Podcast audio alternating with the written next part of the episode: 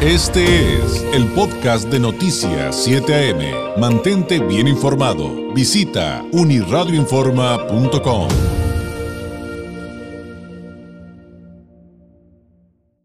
23 de febrero. Eh, quiero informarle que hay una agencia, una consultora que se llama Etelect. Es especialista en comunicación, en políticas públicas, pero eh, también se ha destacado por sus análisis de riesgo. Son expertos en esta materia y durante muchos años han realizado informes de violencia política en nuestro país. ¿Y qué cree? Pues ya tienen su primer informe de esta materia de violencia política en México para este proceso electoral 2020-2021. Y y hay, hay datos no solamente interesantísimos, sino, sino preocupantes. Le agradezco enormemente a Rubén Salazar, director de la consultora Etelect, que nos tome la llamada. Rubén, ¿cómo estás? Muy buenos días. ¿Qué tal, David? Muy buenos días. Un saludo para ti y para tu auditorio. Pues de entrada, si nos pudieras contextualizar, cuando hablamos de violencia política, eh, ¿a, qué, ¿a qué nos referimos? ¿Cuál es ese universo de estudio de estas víctimas de violencia? Claro, mira, en este indicador de violencia política lo que estamos nosotros eh, contabilizando son todos aquellos delitos violentos de los que son víctimas las personas políticas en el actual proceso electoral. Por delitos violentos estamos hablando de homicidios dolosos, privaciones ilegales de la libertad, amenazas en contra de su integridad, eh, homicidios en grados de tentativa, eh, por ejemplo también un delito que aumentado recientemente que en términos de, de, lo que es la tipificación de estos delitos en el Código Penal Federal además porque a nivel estatal pues hay muchas diferencias hemos logrado homogeneizar esta, estas conductas. Eh, pero por ejemplo hay un delito que tiene que ver con eh, lo que son daños en contra de la propiedad de muchas de estas personas políticas que eh, se realizan a través por ejemplo de ataques armados en donde no se busca eh, pues atentar directamente contra la vida o el objetivo es eh, eh, pues cometer eh, algún asesinato sino únicamente intimidar por ejemplo disparos en contra de fachadas de los domicilios particulares de algunas de estas personas políticas en contra de sus vehículos. Eh, hay, hay delitos que también tienen que ver con pues lo que son atentados bueno más que atentados ataques en contra de la dignidad de las personas por ejemplo algunos zafarranchos golpes algunos conatos de violencia que tienen lugar incluso en los mítines de campaña o en algunos eventos eh, proselitistas, de, sobre todo de personas que, que aspiran a estos puestos de elección. Entonces, este es el universo de delitos violentos que nosotros estamos evaluando aquí, en donde además lo que priva, David, en muchos de estos casos, sobre todo en aquellos eh, relacionados con violencia letal, es la impunidad. En muy pocos de estos casos se resuelven. En ninguno de estos casos existe una estadística oficial, es importante señalarlo. Y además, en ninguno de estos casos la autoridad reconoce que existan motivaciones políticas, ¿no? Este es un tema interesante porque son delitos que atentan en contra de la seguridad y de la integridad personal de las personas políticas en este proceso electoral. Por personas políticas, nosotros lo que estamos comprendiendo son eh, tanto aquellas que aspiran a un cargo de elección como autoridades electas, como militantes y dirigentes de partidos políticos e incluso personas que de manera independiente aspiran a estos cargos y los obtienen eh, para eh, eh, ejercerlos. Sobre todo hay que comentar que esta violencia en este indicador primer corte que estamos realizando en este primer informe al 16 de febrero, una vez que concluyen ya las precampañas prácticamente en, los, en las 32 entidades, el periodo de precampañas, faltaban cuatro entidades el 16 de febrero cinco de seis de ellas, perdón, y el 16 de febrero ya se concluye esta etapa.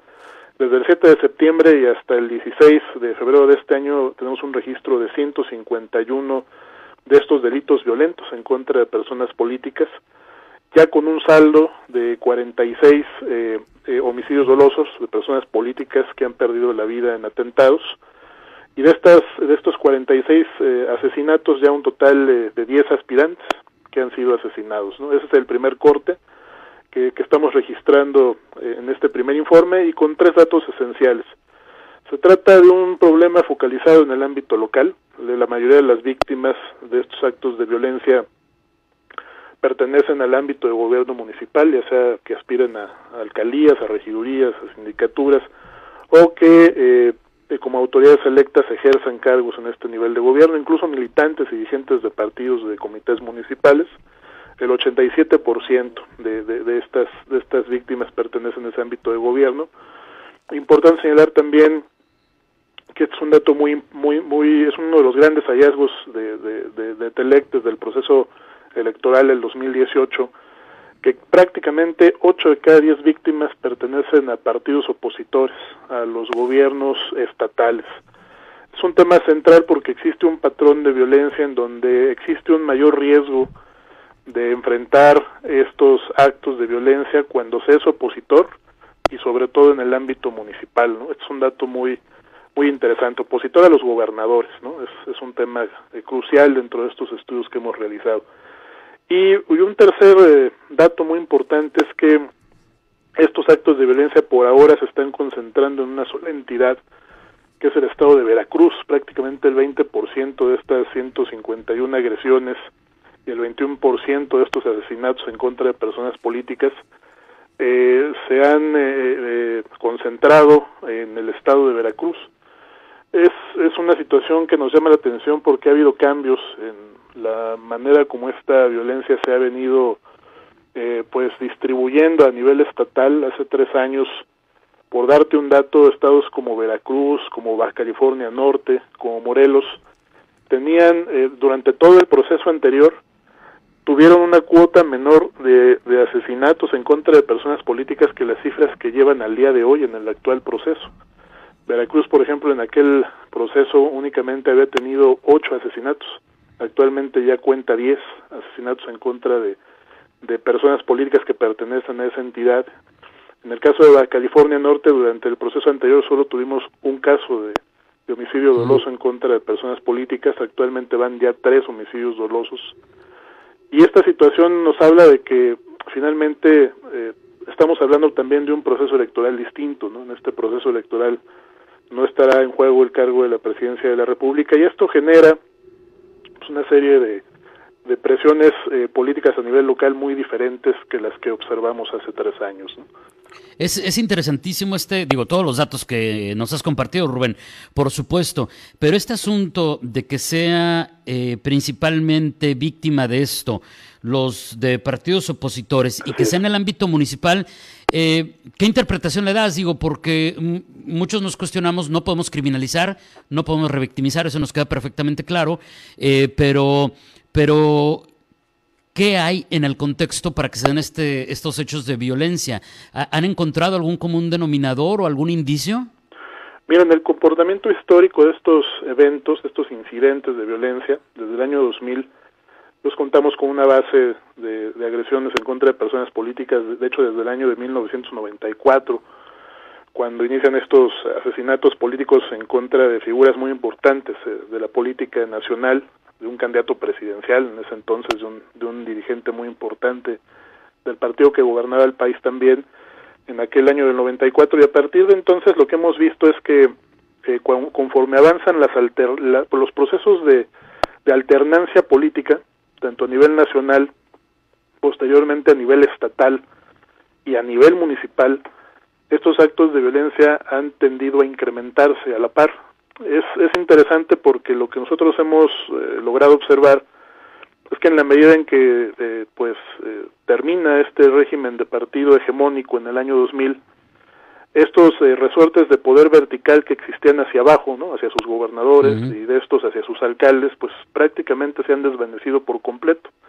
Entonces ahora la lucha por el poder es, pues hay que decirlo, mucho, hay una mayor disputa entre las fuerzas políticas a nivel local, hay, nosotros, eh, todo el trabajo que desarrollamos también eh, con muchos, muchos alcaldes en muchos municipios, materia de, políticas públicas, de programas, nos hemos percatado precisamente de la disputa que existe incluso eh, entre grandes polos de poder, y hay que decirlo, familiares, familias que mm. se disputan el poder a nivel local, que al ya no tener esas directrices que existían con anterioridad desde el centro del país, ¿no? a nivel del gobierno federal y después de sus gobiernos estatales, pues estos procesos, por ejemplo, de designación de candidaturas, la competencia por estos puestos ¿no? de, elección, se ha vuelto, por supuesto, mucho más eh, crítica y no exenta de estos actos de violencia, ¿no? Claro. Oye, este monitoreo, este, estos estudios, ¿los continúan hasta, hasta qué etapa? Porque tengo entendido que este sería como el primer, este informe es el primero de, este proceso electoral, eh, entonces supongo que habría más. Sí, vamos a presentar en este proceso al menos eh, tres informes más.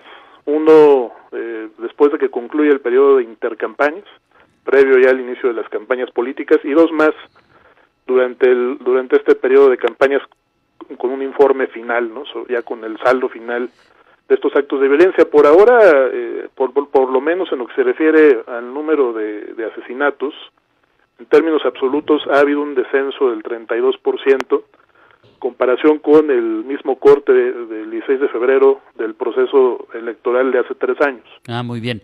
Oye, y en cuanto a la etapa del proceso electoral, ¿Cuál es en la que hay algún alguna referencia si en alguna de las etapas, precampañas, campañas, poscampañas, se, se den más estas agresiones? Sí, nosotros lo que prevemos es que a pesar de que ha habido este descenso, sí, sí haya un eh, pues aumento de la violencia, sobre todo en el periodo de campañas. Mm. Históricamente el, comportamiento de, esta violencia es se, se, se concentra en esta fase, ¿no? Es en donde sobre todo se observa ya el mayor número de agresiones, no solo homicidios, sino principalmente amenazas en contra de candidatos y candidatas a puestos de elección y sobre todo, insisto, en este ámbito de gobierno local. Claro. Oye, pues te agradezco enormemente este tiempo, Rubén. Eh, quien quiera conocer más de estos trabajos que hacen en, en Etelect, es, esa, esa última T, ¿no? Así es. Telect. Eh, eh, ¿cómo, ¿cómo, los pueden contactar? Porque me imagino que eh, hay más datos que ustedes le pueden proporcionar a clientes respecto a este mismo estudio, pero cuando se trabaja de, con el tema de análisis de riesgos, pues ahí habría muchas cosas que ofrecerle a quienes nos ven y nos escuchan, incluso en esta parte de, de nuestro México. ¿Cómo los pueden contactar? ¿Cómo pueden conocer un poco más de ustedes? Claro que sí, mire, a través de nuestro, nuestro sitio web www.etelect.com con doble L cada kilo y te Tito al final. Eh, y en nuestras redes sociales también como Etelect, bajo en Twitter y en Facebook como Etelect pueden conocer los servicios que estamos proporcionando tanto al sector público y privado en materia de comunicación y análisis de riesgos, estimado David. Te agradezco mucho, Rubén. Aquí lo vamos a compartir en nuestras redes, el, el, portal de Etelect a, a, nuestros eh, radioescuchas y televidentes. Y por lo pronto, pues un abrazo a la distancia y muchísimas gracias, te insisto, por este tiempo interesantísimo, pero también preocupante lo que nos presentaste y estaremos atentos a las próximas entregas. Gracias y buenos días. Igualmente, David, que estés muy bien. Hasta luego. Hasta luego, es Rubén Salazar, director de la consultora Etelect, con este primer informe de violencia política en México por el proceso electoral 2020. 2020-2021. 8 con 30. Este fue el podcast de Noticias 7am. Mantente bien informado. Visita unirradioinforma.com.